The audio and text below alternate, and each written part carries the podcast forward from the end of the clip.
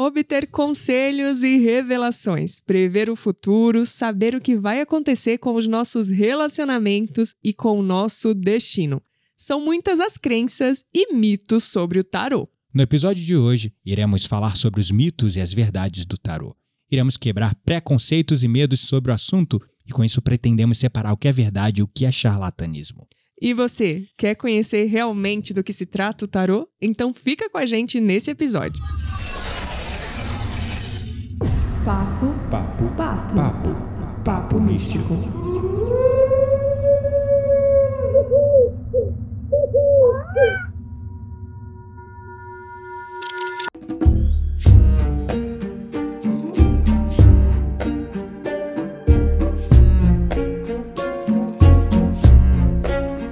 Meu nome é Quitaria Dark e tarô pra mim é ferramenta de autoconhecimento. Meu nome é Gabriel Menezes e depois de todo o estudo aprofundado que eu fiz sobre o tarô para desmistificá-lo neste episódio, eu vou procurar um profissional sério para fazer uma leitura, inclusive. É, é, eu confesso que eu nunca fiz uma leitura de tarô e eu acho que isso tá muito ligado com a. Não sei, tá- a minha percepção até agora era que. Preconceito. Não, tá muito ligada à ansiedade. Por quê? né?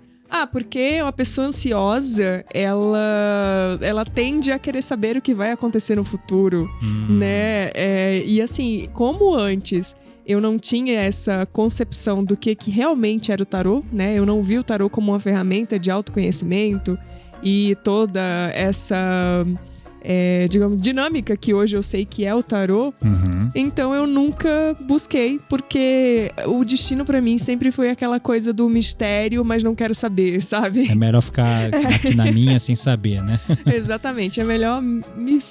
Ai, gente, tô misturando já os idiomas.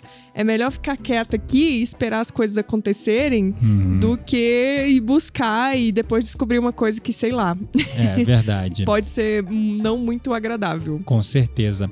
Esse episódio, inclusive, nós estamos fazendo aqui graças às dúvidas que a Ariadne Yuka trouxe pra gente no Instagram, no meu Instagram em específico, sobre o tema tarô. Ela veio me perguntar é, sobre como identificar se o profissional, se o médium, a pessoa que, o vidente, sei lá, que está trabalhando com tarô é uma pessoa séria ou é charlatão e se o tarô funcionava à distância. Então a gente trouxe aqui uma série de informações. Eu confesso que eu conhecia assim superficialmente sobre o assunto, já tinha um aprendizado, uma concepção anterior de que não é uma ferramenta para adivinhar o futuro, é uma Hum. ferramenta de autoconhecimento, é uma foto tirada do momento, da energia, das coisas que estão acontecendo na sua vida, mas muitas pessoas levaram para essa coisa do futuro.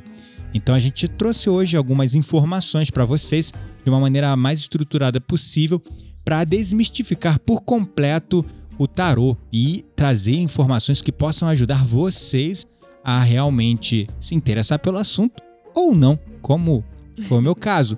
Eu fiquei interessado pelo assunto e realmente estou curioso para fazer uma consulta no tarô. Legal. Bom, então vamos falar um pouquinho da, da origem do tarô, né? Onde tudo começou, quando surgiu o tarô, quem foi que inventou. De origem desconhecida, o tarô, conforme alguns estudiosos afirmam, teria surgido na Itália no século XV, mais especificamente no centro da nobreza de Milão, Ferrara e Florença. Usadas inicialmente para diversão, as cartas eram jogadas com regras similares às do Brigde. O baralho se chamava Tarok e originalmente era composto por apenas quatro naipes de arcanos menores. Com o passar do tempo, os artistas começaram a adicionar elementos gráficos, criando lentamente os arcanos maiores. A maioria dos decks era minuciosamente pintada à mão, o que os tornava extremamente caros, sendo acessados apenas pela aristocracia. É isso mesmo, eles eram usados mais pela nobreza.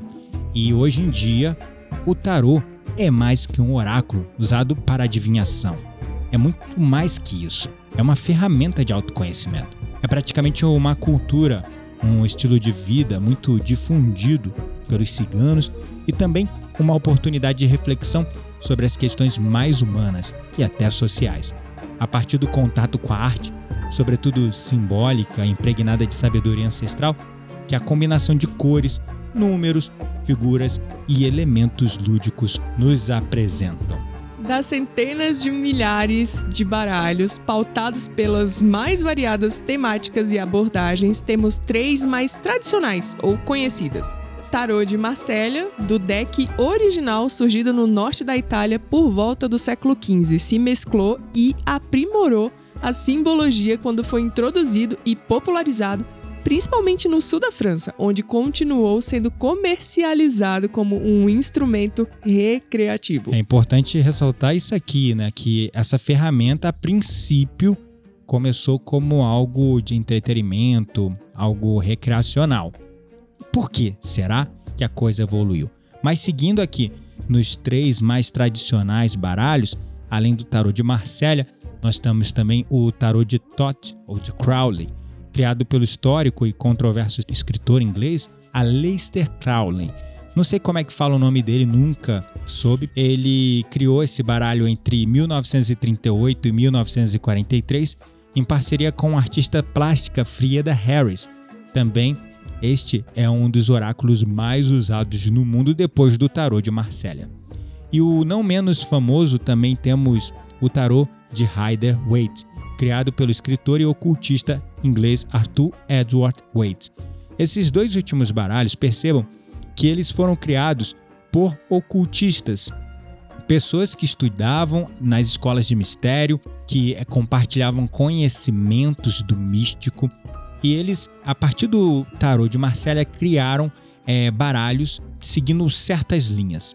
Só que tem um ponto interessante. De acordo com o livro Jung e o Tarô, uma jornada arquétipica de Sally Nichols, o tarô é um dos grandes espelhos do pensamento inconsciente. E cada uma das suas cartas tem por base uma importante imagem arquétipa cujo significado nem sempre é claro para o homem moderno, que jogou fora os seus mitos ao querer interpretá-los literalmente.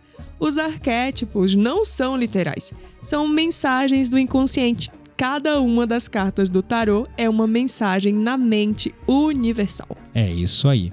Mas como a ciência e o pensamento cartesiano nos afastou do empirismo, divorciando a gente completamente da mente inconsciente e a mente consciente, ou seja, separando a mente lógica e racional, extremamente literal, da mente empírica, de emoções, criativa, imaginativa. Então essa mensagem se perdeu, porque parte do trabalho do tarô é recorrer à nossa mente inconsciente através de uma linguagem abstrata. É isso aí. E assim, o tarô foi banalizado por charlatões e oportunistas como uma ferramenta de adivinhação. Imagem essa perpetuada erroneamente pela mídia e pelos filmes, que se alimentam da ignorância e da falta de informação das pessoas. Pois é, e no livro As Explanações Arquétipicas do Tarô, que foi feito por Sally Nichols, é, fazem com que as imagens e muitas vezes as respostas às nossas perguntas mais profundas venham à tona. A Sally, só para dito de contexto e conhecimento, ela foi aluna diretamente do Carl Gustav Jung, no Instituto de Zurich, e por isso a autora é uma profunda conhecedora do pensamento junguiano. Então, usando as teorias da individuação, dos arquétipos, da sincronicidade e da imaginação ativa, podemos analisar cada carta do tarô de Marcella como uma representação das diferentes etapas da jornada do indivíduo rumo à transformação e à integração de si mesmo.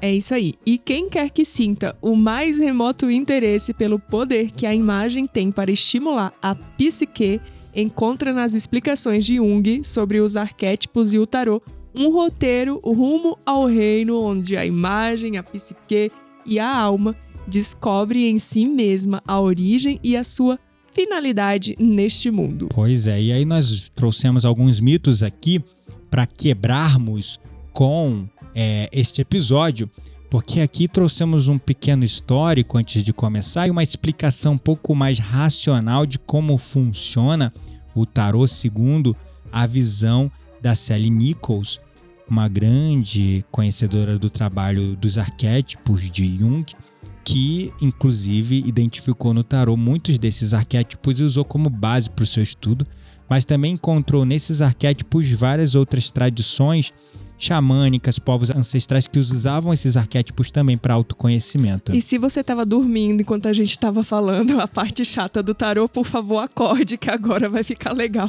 é isso aí. Então vamos começar quebrando os mitos, né?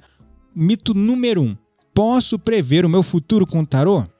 Eu acho que esse deve ser uma, uma das coisas que os a galera que lê tarô deve assim mais receber, né? E perguntas também, assim, uhum. de pessoas realmente querendo saber o futuro, porque eu acho que não só o tarô, mas a maior parte dessas ferramentas que é, tem o poder, assim, de, do autoconhecimento, né, que trabalha essa questão do autoconhecimento, recebe muita questão. Os próprios registros acásticos e outras ferramentas também é, a gente costuma receber esse tipo de pergunta. Ai, será que tem como eu saber o meu futuro? Né? Então, é, acho que é algo muito comum. Mas não, o tarô ele não foi criado para prever o futuro ele se popularizou como um jogo de adivinhação lá na nobreza italiana, como a gente falou no início desse episódio. Mas, no entanto, sabe-se que existiam ferramentas de adivinhação usando carta e outros arquétipos, né, como a do tarô, nas escolas iniciáticas, mas ele não é uma ferramenta para prever o futuro. Uhum. Né? Ele é uma ferramenta, como a gente já falou, de autoconhecimento que, com o tempo, foi é, sendo, digamos assim, é, foi ganhando um significado nesse contexto, né? Mas uhum. levando aí para o lado do charlatanismo. E a gente vê muito isso por aí. Então. Exatamente. Então... Existem, primeiro, existe primeiro a ignorância das pessoas, né? Então tá aí o primeiro mito busted, ou seja, quebrado, uhum. porque é, a ignorância das pessoas levam elas a procurar o, os videntes, as pessoas que trabalham com tarô, para adivinhar o futuro. Uhum. E aí tem profissionais sérios, claro, que vão explicar para você direitinho como funciona o tarô e qual é o real objetivo. Mas vão ter outros que vão se aproveitar disso. Sim, vão se aproveitar e... da dor da pessoa também para dizer o que, que a, eles podem fazer, né? Exatamente. Dentro daquele contexto. E mesmo assim vão ter outros tão sem escrúpulos que vão vender o trabalho do tarô como realmente uma ferramenta para ler o futuro, uhum, né? Sim. Como a coisa de ler borra de café, ler as mãos e tantas outras ferramentas, sim. que no final a mesma maneira como o tarô funciona é como essas outras ferramentas como ler a mão, ler a borra de café, ler os búzios funcionam. Uhum. Então, só que o princípio é o mesmo. O né? princípio é o mesmo. Só que é importante deixar bem claro, como a Quitéria disse, existiam já diversas ferramentas de adivinhação que usavam símbolos, arquétipos, runas, lá nas escolas iniciáticas de mistério da antiguidade para promover um autoconhecimento. E essas escolas projetaram essas ferramentas com o fim de autoconhecimento e não de adivinhação. Então tem que deixar isso aqui bem claro. Só que uma coisa foi pra... se distorcendo, né? Foi se distorcendo. Só que para você entender a mecânica do tarô é legal eu dar uma pequena explicação de como o tarô funciona, porque está diretamente relacionado com a quebra desse primeiro mito. Uhum. O tarô nada mais é que uma foto tirada do momento, da energia da pessoa, e das circunstâncias da nossa vida no momento. Falam que é até seis meses, né? Assim, que ele consegue ver mais ou menos a energia da pessoa, que exatamente, tem esse time. Exatamente, né? Então, essa foto nos ajuda a encontrar respostas na sabedoria profunda da nossa mente inconsciente para tomar decisões com mais clareza aqui no momento presente. Por isso que para muitas pessoas o tarô é como uma ferramenta é, que ajuda a prever o futuro, quando na verdade não. Ele vai lá, tira uma foto, plim. Você olha para o tarô, aquilo começa a fazer brotar respostas para você que te dão clareza e você toma decisões a partir dali. Sim. E assim você desenha o seu futuro conforme você quer. E aí é aquela coisa, né? Onde há intenção, há um impulso mental, uma forma, um pensamento que é sentido, que é canalizado em direção a uma ação específica. Exatamente. Então, quando a gente joga o tarô, geralmente a gente está impregnado dessa intenção consciente ou inconsciente. A gente está em busca de respostas para alguns desafios ou situações que estão acontecendo na nossa vida naquele momento. Uhum. Então, assim, com a nossa mente focada em algo, como a Quitéria falou, onde a intenção há um impulso mental, algo canalizado numa direção específica, com a nossa mente focada em algo, pelo processo da individuação, os arquétipos que aparecem nas cartas ajudam a nossa mente a sair do lógico, do objetivo, Do racional, do né? racional para ir para o abstrato, subjetivo, empírico, obtendo uma percepção mais individualizada dos significados por processo de analogia paralela com coisas que estamos vivendo. Então você está vivendo uma situação, aí você tira um arcano, aquele arcano traz uma mensagem, você já conecta aquela mensagem com diversas situações que estão acontecendo na sua vida naquele momento. Sim, e essa coisa do impulso energético, mental, a gente vê em outras ferramentas também, né? Uhum. Por exemplo, a apometria trabalha com impulsos é, energéticos, né? Quando a Uhum. gente dá o pulso e joga a intenção. Isso. Então, isso é, a um- é intenção uma prática... ela tá por trás de toda a ferramenta Exatamente. de autoconhecimento ou de terapia. Uhum. Então, conforme a gente vai abrindo as cartas, as sincronicidades, aí a lei da sincronicidade começa a valer. As sincronicidades começam a ficar evidentes porque a gente começa a clarear nossa mente e enxergar aquilo que estava escondido, encoberto pelos nossos próprios julgamentos e expectativas. E aí, finalmente, através da imaginação ativa, a nossa própria criatividade começa a extrapolar e generalizar aquelas mensagens obtidas para diversas outras situações que estão acontecendo na nossa vida, encontrando soluções para elas, fazendo tudo o que está acontecendo nas cartas parecer como uma adivinhação, quando na verdade não é. É uma ferramenta que te auxilia a acessar o seu subconsciente, extrapolar aqueles cenários da mensagem para outras situações da tua vida, gerando mais clare- É. clareza. É, e eu acho que é exatamente aí que entra a ilusão de que o tarô é uma ferramenta de adivinhação. Ilusão é essa que faz com que as pessoas é, recome- comecem a, a confundir as cartas como uma ferramenta para prever o futuro, É. né?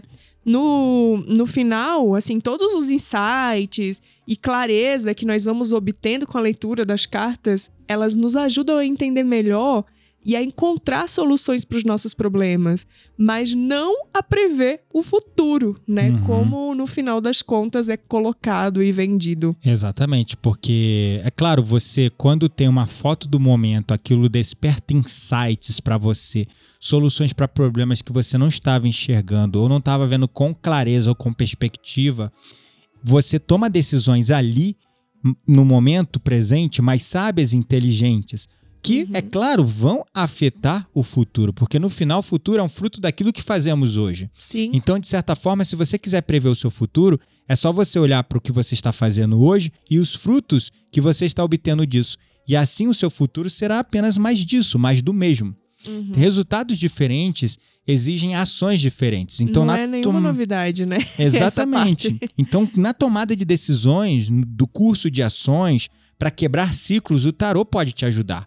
Mas saiba que ele é muito mais uma ferramenta psicológica do que algo místico. É, e é muito mais levado pro lado místico do que pro lado psicológico. Exatamente. Por isso que a gente gravou esse episódio. Exatamente. Então, a primeira coisa que precisamos ter em mente é que o oráculo nos permite é, a autovalorização do nosso próprio arcabouço de informações e conhecimentos internos, fazendo assim com que o nosso autoconhecimento seja impulsionado e também nos permite fazer uma autoanálise melhor de quem somos, das decisões que estamos tomando, dos cursos da vida que nós estamos nos imprumando.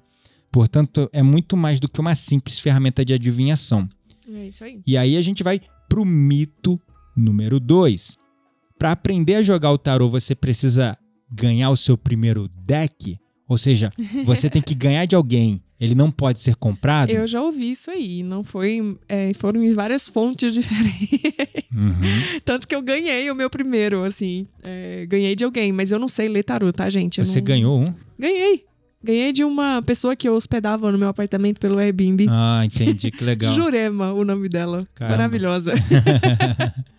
não tem mais contato? Não, ainda tenho, ainda tenho contato com ela. Eu Hum. ganhei, assim, um tarô super bonito, veio num saquinho lindo, né? Uhum. Mas eu não faço a menor ideia do que significa as cartas. eu acho que é muito, assim, muito Mas estudo, então, né? é, é Qual é a resposta? A gente precisa ganhar pra jogar? A gente não pode comprar? É mentira. É pelo menos assim, é, é- eu acho que é um, um mito que inventaram mesmo. Porque Uhum. você pode aprender a jogar o tarô ou qualquer outro oráculo é, da forma que você achar melhor, né? Uhum. Então, escolha aquele que melhor tem a ver com você, aquele que lhe toque a alma e estude com dedicação. Não tem essa. Se você ganhar, ótimo, né, gente? Tem ganhar coisas é sempre bom, mas não é uma regra. É, isso aí. Então, você não precisa ganhar seu primeiro oráculo, seu primeiro baralho para poder jogar. Você pode comprar e aprender, por que Uhum, não, né? É isso aí. E E, outro mito Hum, que eu acho também é que eu já ouvi mais de uma vez, e a gente vai pro terceiro mito, é que o tarô não erra. é, e isso é verdade, porque o tarô é uma ferramenta de obtenção de clareza. Ele é lógico. Quem erra as interpretações que a gente faz dele achando que é o futuro. Exatamente. Então, como ele é algo lógico, ele traz à tona a sabedoria do seu eu interior. Então, ele jamais vai trazer respostas inadequadas, porque aquilo que está brotando é para você, para o seu momento. O que existem são profissionais que talvez não tenham tanto conhecimento para compreender a mensagem que está sendo transmitida, ou coloca a sua própria interpretação pessoal em cima da carta, em vez de Uhum. trazer a informação da carta para a pessoa interpretar conforme o momento dela, a pessoa começa a querer inventar, querer criar em cima disso. Então, no fim das contas, o tarô não erra? É verdade. Quem Uhum. erra são as pessoas que interpretam errado. Exatamente. Não o tarô, né? O que É. vai ser apresentado ali é Uhum. aquilo e pronto. Exatamente. Mas a Às- interpretação, ela pode ser errônea, sim. Sim, e às vezes o oráculo vai manifestar mais do que uma resposta a uma questão. Ele vai trazer situações, informações complementares em cima da sua pergunta, ou até mesmo um alerta. Talvez o tarô, as cartas que saiam não respondam diretamente à sua pergunta, Uhum. respondam de maneira complementar ou indireta, Ou Aí- subjetiva. ou subjetiva. Aí entra o aspecto da interpretação individual. E aí entra um profissional, um terapeuta competente que sabe te trazer mais insights e clarezas dentro de você e não ficar ali verborrajando. Olha, você tirou aqui uma carta. A morte, né? Tem as Assim, aquelas cartas que são. Tem, é, todo mundo teme. A morte. Uhum. Tem outras, não tem? Sim, sim, mas a mais temida é a tal da morte. Tem outras cartas sim. Mas aí, a- aí a pessoa tira a carta e começa, olha, aí já cria ali um U, né? Uma coisa assim, ó, esta carta. E aí a pessoa já começa a entrar em pânico. Então existem, existem muitos misticistas Uhum. que usam o tarô de uma maneira muito errada. E aí, o quarto mito é: existem cartas muito negativas no tarô. que, é- que a gente tá falando. Mentira, e isso é um mito. Não Uhum. existem cartas ruins. O que existem são situações. O tarô vai apontar e direcionar você a encontrar as soluções. Ou mesmo vai falar de perdas, Uhum. de situações que estão acontecendo, perdas que estão acontecendo na sua vida. A carta por si própria tem um significado, mas em uma leitura sempre terá interpretações diversas. E depende da outra carta que aparece junto também, muda completamente a coisa toda, sim, né? Sim, existe, existe o jogo e a maneira como as cartas são dispostas é a posição das cartas. Aí que entra o Gente, aspecto de complexidade do É jogo muito complexo. para entrar ainda mais na mente subconsciente da pessoa e não para ficar adivinhando o futuro dela. Então é necessário sempre analisar a pergunta e o contexto no qual ela aparece e no contexto relacionado com o teu momento. Uhum. E aí, dependendo da posição em que as cartas caem no jogo, no contexto de vida da pessoa, naquele momento, a resposta vai ser dada. Então não existem cartas ruins. Existem situações, o tarô vai apontar essas situações para você encontrar solução, ou vai apontar perdas ou perigos ali que você está sem perceber no curso de ações que você está tomando na sua vida. É E aí a gente entra no mito de número 5. Somente quem é médium pode jogar tarô? Mentira. Qualquer pessoa pode aprender a jogar o tarô ou qualquer tipo de oráculo. Na verdade, como a gente já falou, o tarô é uma ferramenta de obtenção de insights e de clareza, de autoconhecimento. Então é claro que não precisa ser médio pra jogar, né? Uhum. É claro que com o tempo de estudo, a intuição ela aflora, você enriquece a sua leitura, mas assim, não precisa ter uma mediunidade aflorada pra jogar tarô. Porque a tá? intuição ela é inerente a todos e Sim. você vai aflorar ela com a carta, com o baralho, é, ou com uma meditação, ou Sim. ouvindo mais o seu corpo e seu coração. Qualquer pessoa pode aprender. E é claro, é, você pode jogar pra você mesmo. Você não Uhum. precisa jogar pro outro. Sim. Eu tenho o, o tarô de Osho aqui, né? Uhum. E eu São uso mensagens. são, men- é, é, o- é o tipo um, é um tarô, né? Também, como você disse, existem centenas de milhares de tipos de tarô diferentes. Sim, tem uns que tem três só a imagem, né? É. Tem uns que tem a imagem, tem uma frase, uma mensagem. A lá. maioria só são imagens. Uhum. A maioria. Mas o de Osho eu acho que tem, não, não, tem, não? não, não tem. Qual é o tarô que tem umas mensagens assim? Não sei. Mas Já- a maioria é só imagem. E aí você tem um livretinho ou um manual Pra que você tá o a mensagem. significado da mensagem. entendeu? Palavras, eu acho que eu vi um com palavras, não tenho É, certeza. enfim, então esse tarô de Osho, ele tem lá um, um principal formato que eu gosto de jogar pra mim, que é o de diamante, que é pra você obter insights e clarezas sobre uma situação que você está vivendo. Uhum. Então, eu quero uma resposta. No final, eu não quero uma resposta da espiritualidade, do meu guia, do meu mentor, nem nada. Eu quero uma resposta de mim mesmo. Coisas que eu não estou enxergando, coisas que eu não estou vendo com clareza. Aí eu vou lá, intenciono aquilo e começo a puxar as cartas e jogando nas posições. Depois eu vou abrindo e vendo o significado de cada uma das Uhum. cartas e aquilo ali vai falando com o meu momento. Então o pessoal fala: Uau, está adivinhando a minha vida. Cara, existe uma coisa chamada generalização ou imaginação ativa ou viés de confirmação. Você tem uma intenção clara, a carta traz mensagens e tua mente já conecta com o contexto daquilo que você está querendo ter resposta. E aquilo vai fazendo você ter insights e ter percepções que sozinho você não teria, porque a nossa mente é muito obtusa, é muito é direta, lógica. Então ela pensa assim: A mais B é igual a C. Ela não vê que talvez tenha um D, um E, um F, um G, um H, um I, um J, um K, L, M, N, O, P, Q, R, até o Z que ela não tá vendo. Uhum. Então, quando você coloca ali as cartas e você começa a ver as mensagens relacionadas com o seu contexto, você começa a extrapolar várias ideias. E parece mesmo milagroso. E parece mesmo uau. Mas no final é sua mente subconsciente trabalhando. Associando as coisas, né? Exatamente. E um outro mito é que a consulta presencial é melhor que a consulta online. Mentira, mentira, mentira e mentira. Como eu sempre digo, tudo é energia e o tarô é energia. Então não há espaço ou distância que possa interferir. Energia não tem distância, né, gente? E não só energia, é uma coisa psicológica, é uma coisa ali que recorre aos seus recursos internos. Então, é uma palavra, é uma mensagem, é um insight, é uma clareza.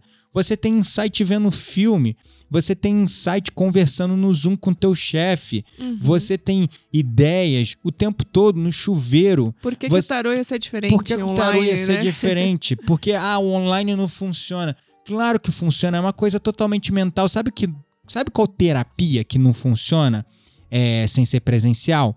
Massoterapia, que tem que encostar na pessoa, apertar os músculos. Massagem relaxante. Massagem relaxante, massagem tailandesa. Ou seja, é tudo isso que é não- físico. tudo que é físico tem que encostar no corpo da pessoa, não funciona no online. Uhum. Aí tem o, o IFT, que são o tapping, pontos de pressão.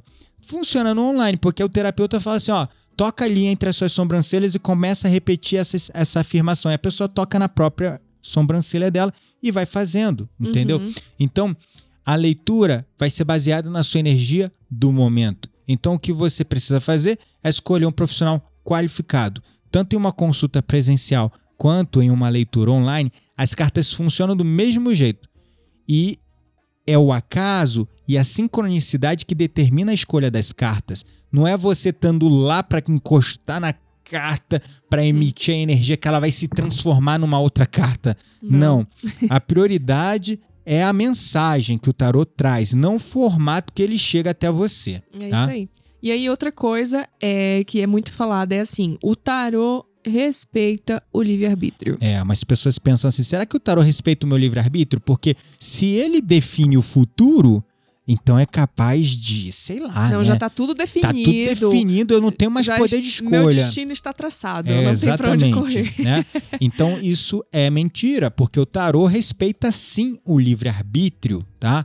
O oráculo ele é somente um sistema que vai te orientar sobre suas questões e vai te ajudar na tomada de decisão para que você encontre mais equilíbrio na sua vida. Quem vai tomar a decisão continua sendo você. Você pode insistir naquele caminho que você já está seguindo, ou você pode aproveitar os insights que você obtém numa consulta, num jogo de tarô e seguir um novo curso de ação. Mas o tarô jamais vai impor que você faça isso, aquilo ou aquilo lá. Quem detém o poder de decidir por qual caminho deve seguir é somente você. O tarô é só uma bússola, ele mostra a direção. Se você vai seguir para norte, sul, leste, oeste, a escolha continua sendo sua. É, e aí outra coisa também, e eu acho que isso acontece não só com tarô, mas né, com outros objetos e tudo mais, é que sempre que você comprar um tarô, um oráculo, você deve consagrar. E assim, particularmente eu gosto de consagrar porque a gente fala sobre intenção, né? É. Tudo que tem intenção, pra mim, tem mais sentido. Tem mais Tem mais energia. poder. né? E não é que é uma regra, né? Que sempre que você comprar, você deve consagrar. Mas eu, eu gosto de fazer. Só que se você não tem, por exemplo, nenhuma ritualística, se você não tem nenhuma religião, você não segue nenhuma orientação religiosa, o que importa mesmo, no fim das contas, é o que vem do seu coração. Exatamente. Mas mesmo o que vem do seu coração, pra mim também é uma consagração, no fim das contas. É, Então, enfim. Uhum. Só que tem pessoas que vão querer pegar o oráculo, fazer lá um- uma limpeza energética, Uhum. Consagrar. fazer uma a- ritualística, colocar na luz da lua, colocar Sim. velas em volta, fazer uma meditação de intenção. E tá tudo bem, gente. E tá tudo bem, não cada um é problema cada nenhum. um e não tem ritualística Mas certa não é nem regra, errada. né? E não é uma regra. O fato é, você não precisa consagrar o seu tarô. É uma ferramenta psicológica. Mas se você quiser fazer isso, tá tudo bem. é Sim, que nem sim. eu com meus instrumentos. Eu não preciso consagrar meus instrumentos. Eu não preciso fazer nenhuma ritualística com os meus instrumentos. Afinal, eles já foram feitos para emitir um determinado som, uma determinada frequência, e é só utilizar. Mas eu gosto de fazer downloads de intenção, preces, afirmações específicas para cada instrumento. Então eu faço uma ritualística ali que eu embedo, eu, eu harmonizo o, cada instrumento para funcionar de uma determinada maneira através da minha intenção, né? Uhum. E aí vamos pro mito número 9. É, tem uma crença assim que não se pode abrir o tarô para gestantes. Que é Verdade ou mentira. mentira? Mentira, porque eu acho que tudo é uma questão de análise com bom senso e com ética, né? Se for uma gestante, por exemplo, em um grupo de risco, que tenha, por exemplo, tá envolvida com alguns problemas psicológicos, né? Que tem Ou seja, uma gestante. pessoa muito ansiosa, né? A gestante não É, pode sentir exatamente. ansiedade, não pode sentir estresse. Às né? vezes, essa no- a notícia, né, a leitura ali, pode ser impactante para ela, pode causar estresse e, sei lá, e pode afetar de alguma maneira o feto. Mas é, cada caso estresse é um e caso. ansiedade em geral pro feto não é bom, né? Sim, então, sim, né? mas aí você pode ficar ansiosa, estressada com mil coisas que não é o tarô, É, sabe? Exatamente. E ninguém fala que não pode por causa disso. É. Mas enfim. Mas enfim, prevalece aí a ética e o bom senso, porque é aquilo, né? É, dependendo da mensagem, pode ser uma coisa impactante ali, uma emoção a mais. Uhum. E também é é tudo sobre esclarecimento, né? Porque uma vez que você traz esclarecimento, quando você vai é, consultar o tarô para a pessoa, você tá mostrando para olha, isso aqui, ó, se cair uma carta da morte, ninguém vai morrer não, é só um, entendeu? É um contexto aqui do que tu tá vivendo, né? Aham, Então, sim. Vamos pro último mito. O último, Hum. não se pode ficar perguntando. Isso aqui é muito a minha cara. não se pode ficar perguntando a mesma coisa para o tarô constantemente. Por que isso é Verdade, cara? porque eu sou aquele tipo de pessoa que eu ainda desacredito dos trem, entendeu? Hum. Pra mim, tipo assim, beleza, vou constar um negócio, eu vou querer. Puxei uma carta, saiu essa carta aqui, eu vou puxar de novo pra ver se vai sair a mesma carta. Entendeu? Porque pra eu ter certeza que ele tá certo do que ele tá dizendo. O negócio tem que se autoconfirmar. É, ele É. tem que se autoconfirmar. Eu tenho que ter certeza que o negócio ali vai sair, entendeu? É, não, mas enfim. É, É o- um teste. é, que testar. no final, é, a gente não pode ficar perguntando a mesma coisa pro tarô constantemente, porque não é mágica. Aquela é um carta jogo de azar, né? não é um jogo de azar. Aquela carta que você tirou, você vai tentar tirar de novo, ela não vai cair, vai cair outra, né? O tarô não é um jogo de azar. A gente tem que ter respeito. A resposta que você tem é exatamente a que você precisa. Não adianta você, ah, peraí, vou confirmar a minha consulta fazendo outra consulta. ou vou um outro profissional. Isso é muito tu vai ter uma cara. outra resposta dentro É. de um outro contexto para um outro curso de ação, porque é uma coisa muito rica. Não adianta você tentar confirmar jogo de tarô com outro jogo de tarô. Eu Não acho que eu sou isso. exatamente a pessoa que faria isso. Eu ia jogar com um e depois eu ia lá no outro fazer a mesma pergunta, igualzinha, pra saber se ele ia, se ia sair a mesma carta, se ia dizer um negócio parecido. Aí se fala, se for diferente, eu vou falar, hum, não confio nesse negócio. Exatamente. Um me falou uma coisa, outro me falou outra. Exatamente. Aí que vem. Por isso, gente, que o profissional ele tem que ser ético e ele tem que ser uma pessoa de verdade, não um charlatão. Porque como todo mundo tem a crença de que o tarô vai revelar o seu destino, o seu futuro, e o futuro está escrito na pedra, e a partir dali não adianta, uma vez que você descobriu o seu destino, não tem mais como sair daquilo, e você vai recorrer a uma pessoa que tem toda aquela aura de vidente, de místico e não sei o quê, e realmente você, eu quero saber o que vai acontecer com a minha vida em cinco anos, e a pessoa vai, então vamos fazer o jogo aqui, aí vai lá, faz o jogo e tal, meio que te ilude em cima da sua própria ignorância. Aí sim, por isso que pessoas fazem isso que a Sim. Quitéria faz. Porque não Eu está faço, não, é o, sendo é o tipo de coisa que é, eu faria. que ela faria, é né? eu. que ela É muito faria. Porque uma pessoa cética, né, pela crença ou pelo, pela ideia no consciente coletivo de que aquilo é para revelar o futuro, o que, que vai acontecer? A pessoa que é cética vai chegar, ah, não, peraí, eu vou nesse vidente aqui. Aí agora eu vou naquele outro vidente lá na Mandiná. Porque tem que dar a mesma resposta. Porque se eles forem bom mesmo, a resposta vai ser a mesma. Gente, isso não é um jogo de azar.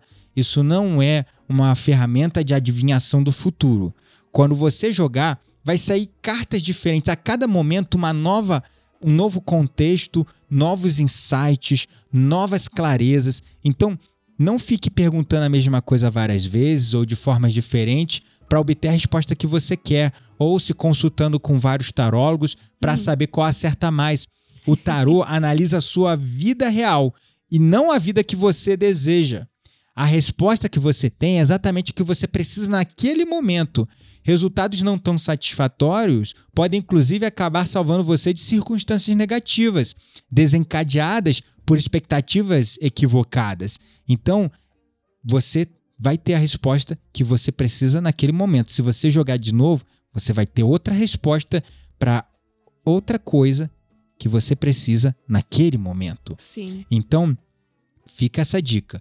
Não adianta tentar confirmar jogo com jogo, consultar mil profissionais para ver quem acerta mais, ou se um jogo confirma o do outro, ou se o fulano tá mentindo, o ciclano tá.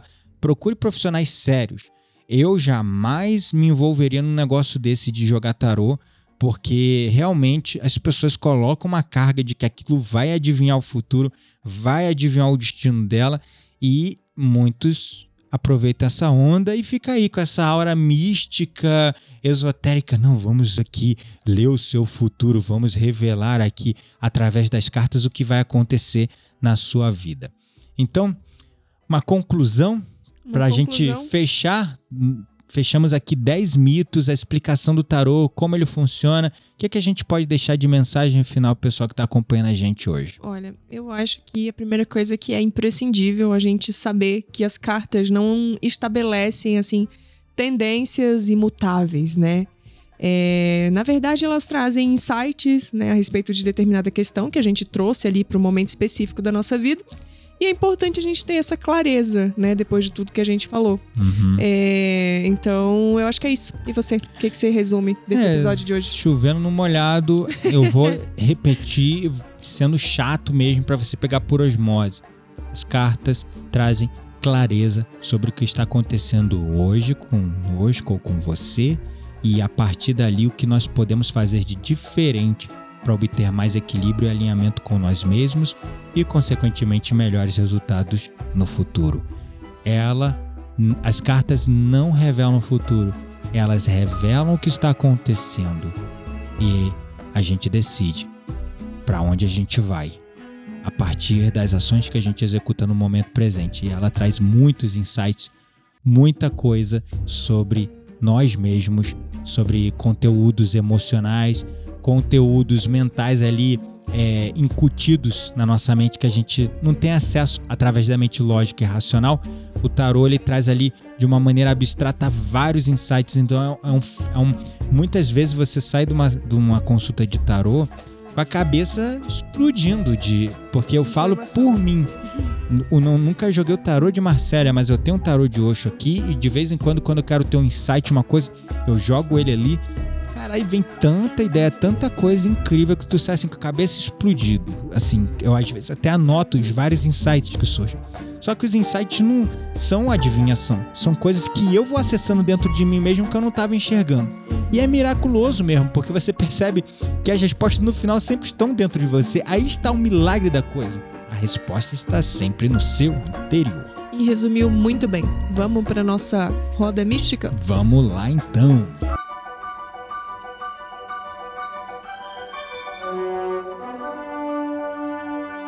Chegou a hora da nossa roda mística. Segura a brisa, queremos indicar livros, sites, perfis, séries, filmes. Tudo isso para alimentar as suas conversas mais profundas com aquelas pessoas que realmente valem a pena. E aí? O que é que tu vai indicar hoje? Que hoje, é. hoje sou eu que vou te perguntar porque eu tô zero dicas sobre tarô. Você encontrou é. alguma coisa? Sobre tarô, né? Falando sobre misticismo, eu não achei nenhuma série ou filme específico sobre tarô que valeria a pena recomendar. Encontrei muita besteira. Só que recentemente eu vi uma série bastante intrigante sobre uma figura um tanto quanto misteriosa e controversa, que muitos conhecem, que é o Walter Mercado, o cara do Liga Já, né? Ai, eu achei bastante muito antigo isso aí. É, eu achei bastante interessante recomendar hoje para fins de entretenimento e de informação também. Apesar de não ter muito a ver com o tema do episódio hoje, fica essa sugestão, tem um documentário na Netflix, Liga Já, o lendário Walter ou Walter Mercado. E é fascinante, você conhece a história dele, como ele começou, os rumos que ele tomou, as decisões ruins que ele fez, onde ele está hoje, o que, que aconteceu. Ele teve um momento ali que ele tinha um mundo aos pés dele, uma fama, e de repente tudo desapareceu. Caramba. E é uma figura assim que eu, antes de ver o documentário, eu realmente achava ele um charlatão, um hum. personagem criado. E de certa forma, você vai ver na história do Walter Mercado, ele criou aquele personagem.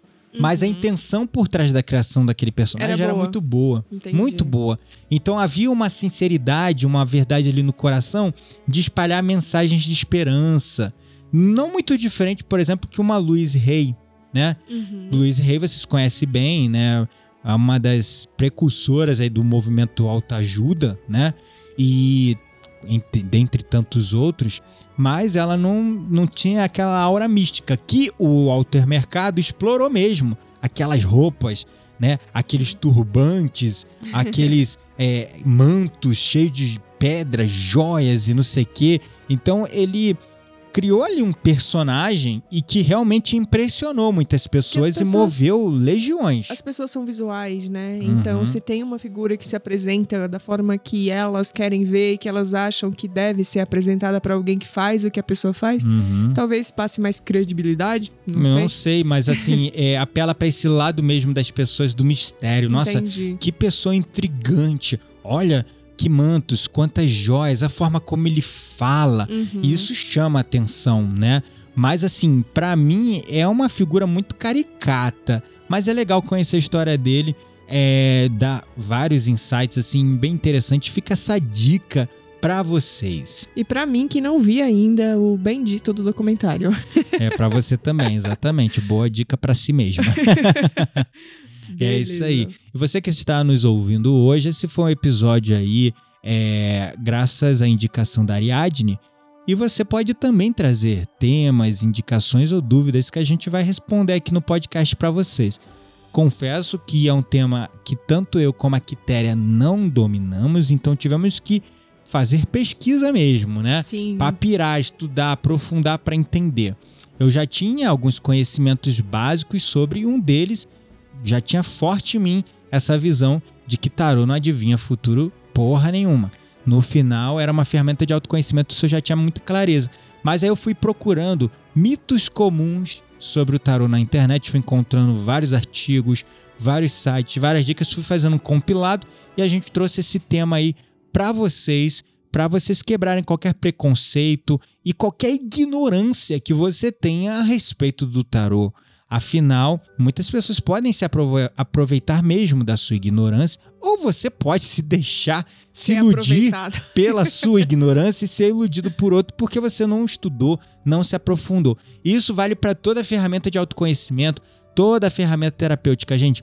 Vai estudar, vai pesquisar, não fica caindo no conto do vigário, porque assim, já com toda essa informação que você teve acesso, se você for se interessar pelo assunto tarô, quando você for procurar e chegar num profissional que abre o jogo e a pessoa já começar a falar que vai adivinhar seu futuro te prometendo mudos e fundos, pronto, tu já vai ficar com o pé atrás, já sabe que aquela pessoa ali é charlatão e não vale nem a pena você chegar e, e tentar saber mais nada com aquela pessoa. Agora, se você chega numa pessoa, e aí também, gente, vamos lá, confia na energia.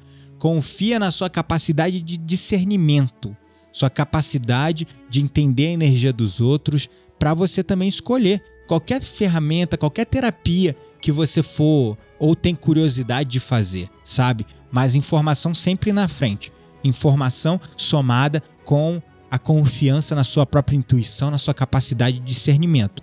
Você já tem recursos, já tem maturidade para saber e sentir se deve confiar na pessoa ou não. E com informação você só confirma aquilo que a tua energia está dizendo. Então, se chega lá uma pessoa toda com aquela aura mística, misteriosa, esotérica e falando mundos e fundos sobre o tarô e alimentando esses mitos que nós quebramos aqui, tu já sabe, opa, melhor não ir por não aí. Dá. Não dá para confiar né? É Você que está ouvindo nosso episódio, não deixe de avaliar ele com cinco estrelinhas, tá bom? E a gente Incisivo, cinco estrelinhas. Tem que ser com cinco estrelinhas, tá? No Spotify ou que qualquer isso? aplicativo que você ouça este podcast que tem a opção de avaliá-lo, como no Apple Podcast, no Google Podcast e no Spotify. E no Apple Deezer, Podcast você pode colocar uma mensagenzinha. Inclusive lá. lá no Apple Podcast você pode botar uma mensagenzinha pra gente, tá? Então é isso, pessoal. Gratidão, espero que esse episódio tenha ajudado vocês e que essas crenças, essas ignorâncias e com isso as intolerâncias vão caindo com o tempo. Até o próximo episódio e a gente se vê logo mais. Um beijo no coração e até mais.